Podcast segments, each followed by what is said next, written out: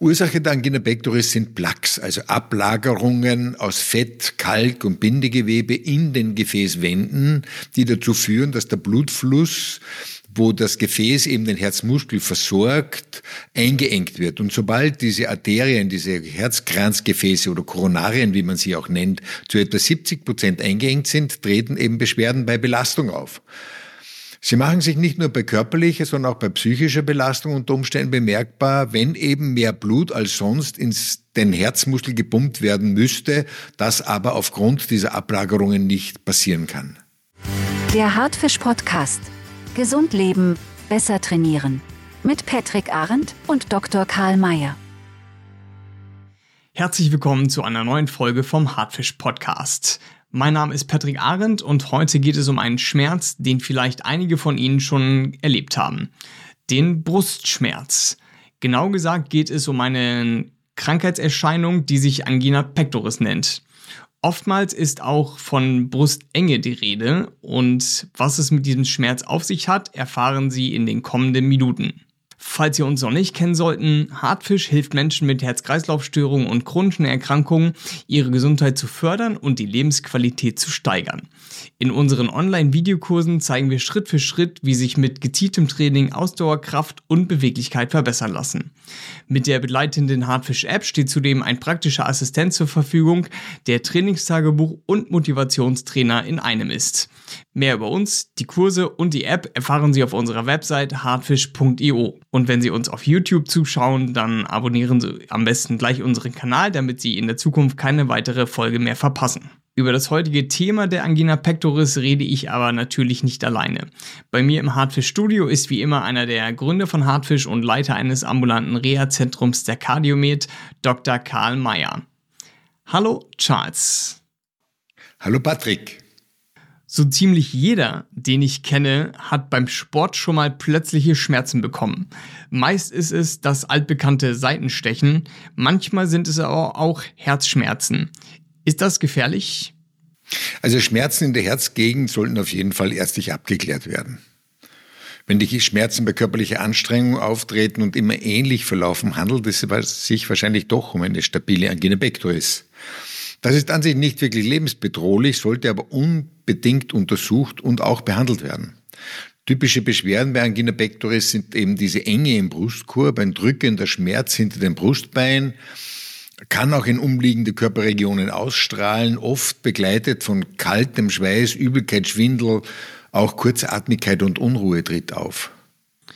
Was mache ich denn, damit diese Schmerzen wieder abklingen? Also natürlich einmal die Tätigkeit einstellen und ausruhen. Man kann auch Notfallmedikamente, sogenannte Nitropräparate einnehmen, wenn man die eingesteckt hat. Und was genau bewirken diese Nitropräparate? Das sind ja keine Schmerzmittel, oder? Nein, das sind keine Schmerzmittel. Sie erweitern aber die Herzkranzgefäße, also jene Gefäße, die das Herz mit Blut und Sauerstoff versorgen. Ursache der Angina pectoris sind Plaques, also Ablagerungen aus Fett, Kalk und Bindegewebe in den Gefäßwänden, die dazu führen, dass der Blutfluss wo das Gefäß eben den Herzmuskel versorgt, eingeengt wird. Und sobald diese Arterien, diese Herzkranzgefäße oder Koronarien, wie man sie auch nennt, zu etwa 70 Prozent eingeengt sind, treten eben Beschwerden bei Belastung auf. Sie machen sich nicht nur bei körperlicher, sondern auch bei psychischer Belastung unter Umständen bemerkbar, wenn eben mehr Blut als sonst ins den Herzmuskel gepumpt werden müsste, das aber aufgrund dieser Ablagerungen nicht passieren kann. Beim Stichwort verengte Herzkranzgefäße muss ich aber sofort an die koronare Herzerkrankung denken. Ist das richtig?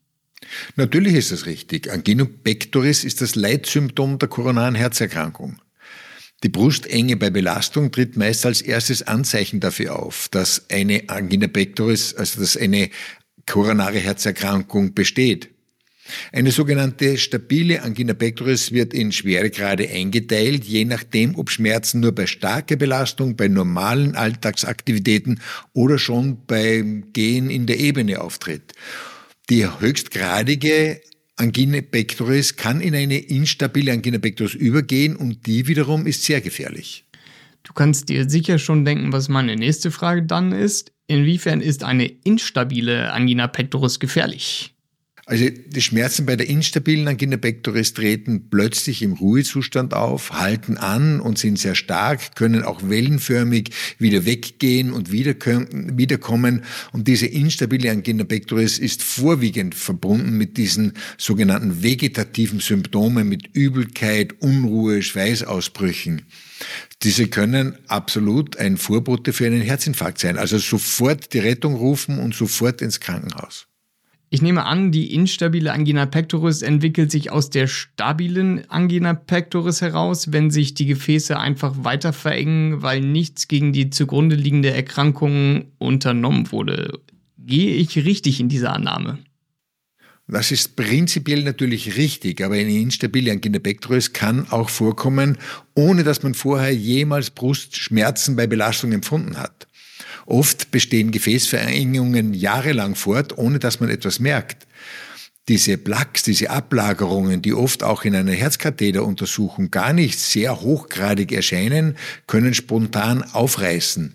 Und es können sich dort in diesem Bereich Blutgerinnsel bilden, welche diese verengte Stelle endgültig verstopfen. Der Blutfluss wird sofort blockiert und es nennt man dann Herzinfarkt. Weisen Brustschmerzen denn immer auf verengte Herzgefäße hin oder können da auch andere Ursachen bestehen?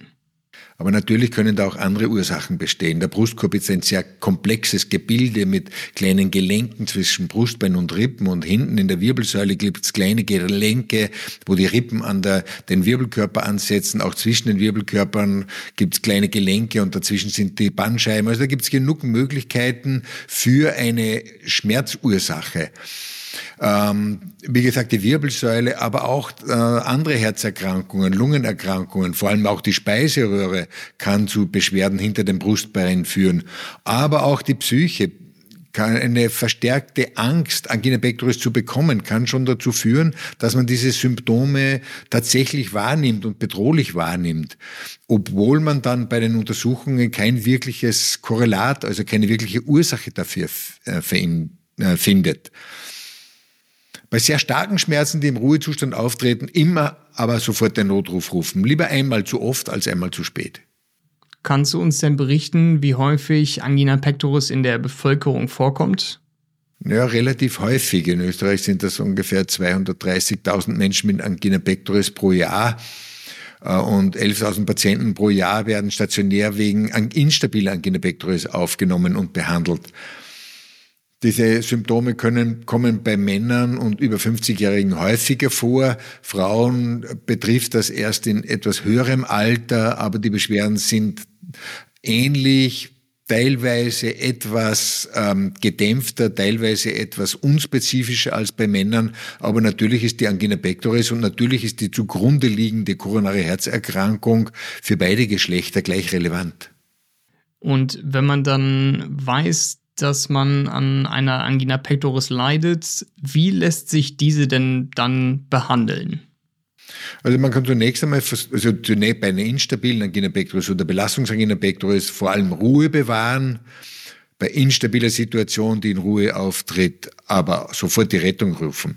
Medikamente, die gefäßerweiternd wirken, blutdrucksenkend wirken, cholesterinsenkend wirken, äh, spielen da eine große Rolle. Auch Beruhigungsmittel, vor allem je instabiler die Situation, je dramatischer die Situation, desto besser wirken natürlich dann Beruhigungsmittel.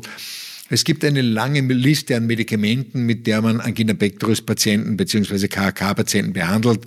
Das muss fallspezifisch vom Arzt entschieden werden. In jedem Fall sollte auch Aspirin oder Thromboas oder Herzas, also Acetylsalicylsäure, Säure in einer kleinen Dosis gegeben werden, um die Blutblättchen daran zu hindern, sich an diesen Aufrauungen der Herzkranzwände abzulagern.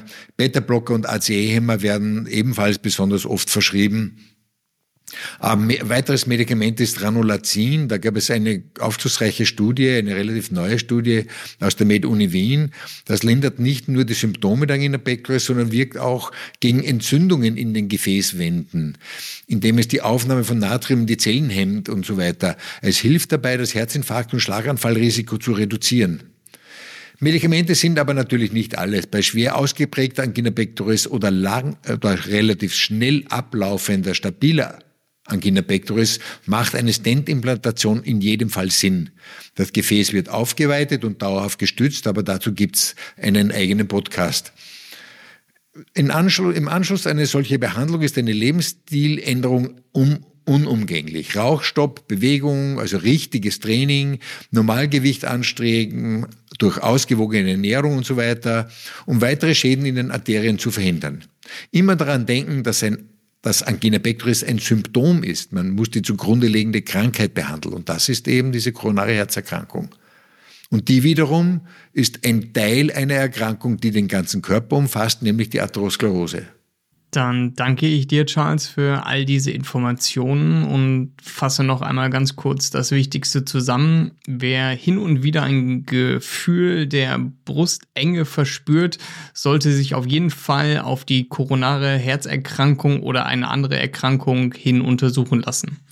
Treten die Schmerzen nur bei körperlicher Belastung oder bei Stress auf, stehen die Behandlungschancen allerdings sehr gut. Eine Notfallsituation tritt dann auf, wenn die Schmerzen ohne vorherige Anstrengung kommen und nicht abklingen wollen. Hier besteht dann eine akute Herzinfarktgefahr. Charles, was ist denn deine Kernbotschaft aus der heutigen Folge? Also diese brustenge Gefühl, das kann schon ein Symptom einer Herzkranzverstopfung und im schlimmsten Fall lebensbedrohlich sein. Im besten Fall kann man aber gut damit leben, solange man die Ursachen auf, äh, kennt und diesen auf den Grund geht und die passenden Maßnahmen trifft. Wie bei jedem Fall von Herz-Kreislauf-Erkrankungen ist eine Änderung des Lebensstils notwendig. Dann danke ich dir, Charles, und sage, wir sehen uns beim nächsten Mal wieder. Wenn Sie mehr über Hartfisch, die Kurse und die App erfahren wollen, besuchen Sie gerne unsere Website hartfisch.io. Und damit Sie immer bestens informiert sind, folgen Sie uns in Ihrer Podcast-App oder abonnieren Sie unseren Kanal auf YouTube. Wir würden uns freuen, Sie bei der nächsten Folge wieder begrüßen zu dürfen. Bis dahin, bleiben Sie gesund und aktiv.